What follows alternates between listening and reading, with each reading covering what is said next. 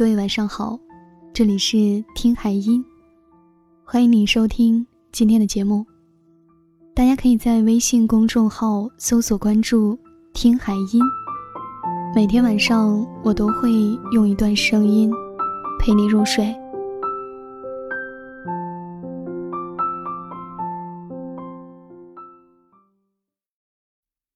前几天和朋友吃饭，回程的路上聊起我们的父母。有一个共同的感受，就是上一代人习惯了凑合过日子。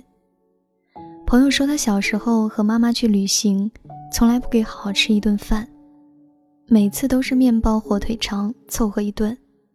有一次他们去杭州玩，沿着西湖走了半圈，走得饥肠辘辘、大汗淋漓。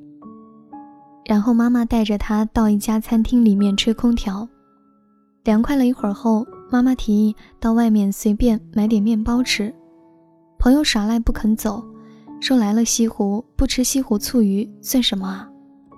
我听了哈哈大笑。我小时候何尝不是这样？毛巾用坏了，我要求换新的，我妈会说凑合凑合吧。我初中的时候就自己去买衣服了，因为每次我妈陪我买衣服，逛遍整个县城都挑不到我喜欢的。我妈每次特别愤怒，说：“你怎么这么挑剔啊？凑合一下不行吗？”“不行，我就是要看到喜欢的才买。”我从小就是那种不凑合的小孩儿。六七岁的时候，家人每天派我去买早餐，我站在油条铺子跟前，一定要等最新鲜的出锅。卖油条的阿姨看我年纪小，想拿剩的糊弄我，我坚决不要。她觉得没面子，跟旁边的人说。这小丫头好难讲话。啊。小时候，家人带我去买东西，无论是玩具还是学习用品，有时我看中的是最贵的。如果让我选一个便宜一些的代替，我就不要了，宁愿不买也不要凑合。带我去亲戚家做客，招呼我吃我不喜欢的菜，我一定拒绝。当我听到不吃完多浪费啊，就特别反感。到底是饭菜重要，还是我的胃重要？高考那年考砸了，还是坚定的报考北京的学校，考不上就复读。我坚决不要去一个不喜欢的城市。结果还好，数学没考及格，竟然也上了重点大学了。工作了之后，哪怕月薪六千，宁愿花四千租个一居室，也不要跟人无止境的合租下去。钱不够用，再想办法做兼职赚到。一个人如果不按照想法去活，迟早会按活法去想。二十七八岁的时候还没结婚，所有人说你别太挑，等三十就更不好找了。你不知道北京剩女比剩男多吗？百分之八十的婚姻都是凑合过日子。但我偏不随便结婚，就因为年纪不小。我知道我想要的东西太稀少而珍贵，但是我绝不凑合。我哪怕孤独终老，也不要把生命浪费在不喜欢的人身上。在我看来，所有不快乐的婚姻都是耍流氓。我不喜欢挤公交，因为太浪费时间。我很穷的时候出门也尽量打车，因为我省下的时间用来读书学习，提升自己，或者做点兼职卖点产品，或者看场电影发个呆，一定都比打车那点花费要值钱。我认识我家女同学之后，发现我俩不凑合的劲儿挺相似的。北京的车牌要摇号，中签率只有千分之几。几年前她摇到了车牌，大多数人都建议她放弃，因为她没什么钱，她还没买房子，买什么车啊？人们都说车是消耗品，应该先买房再买车，但是她毫不犹豫地买了车，而且没有像别人建议的随便买个二手的。他买了他小时候就喜欢的那款车。他说：“车牌号这么珍贵，我为什么要放弃啊？没有买房子，为什么就不能买车呢？既然买了，为什么不买自己喜欢的呢？”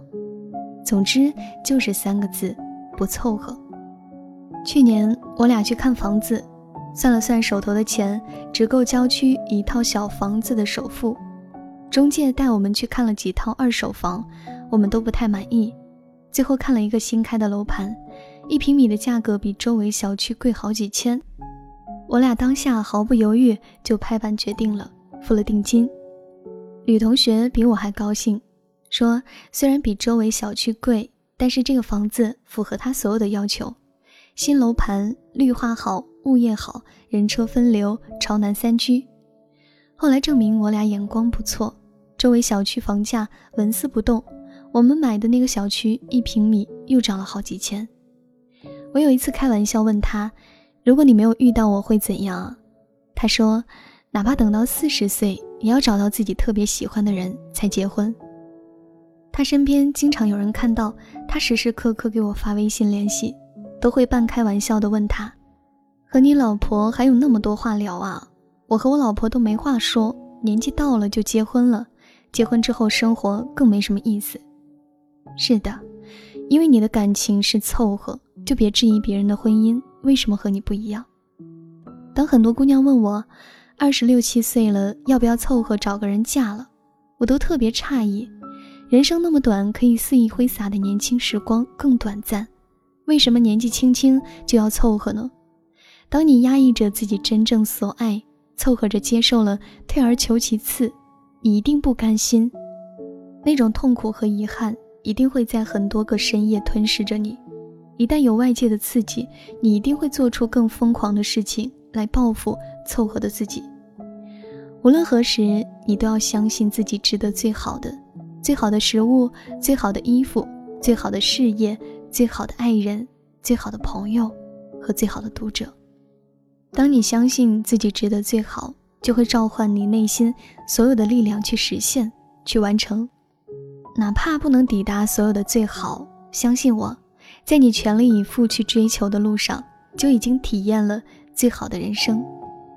是的，我永远不会向世俗或者别人妥协，我拒绝过凑合的人生。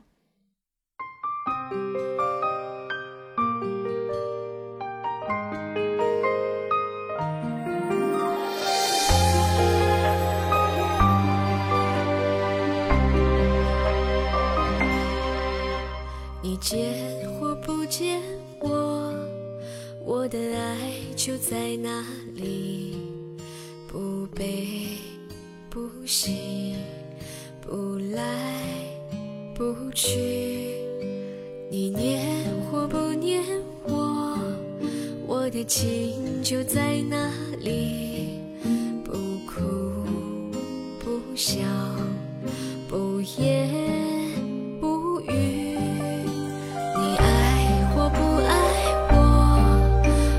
心就在那里不增不减不变不离。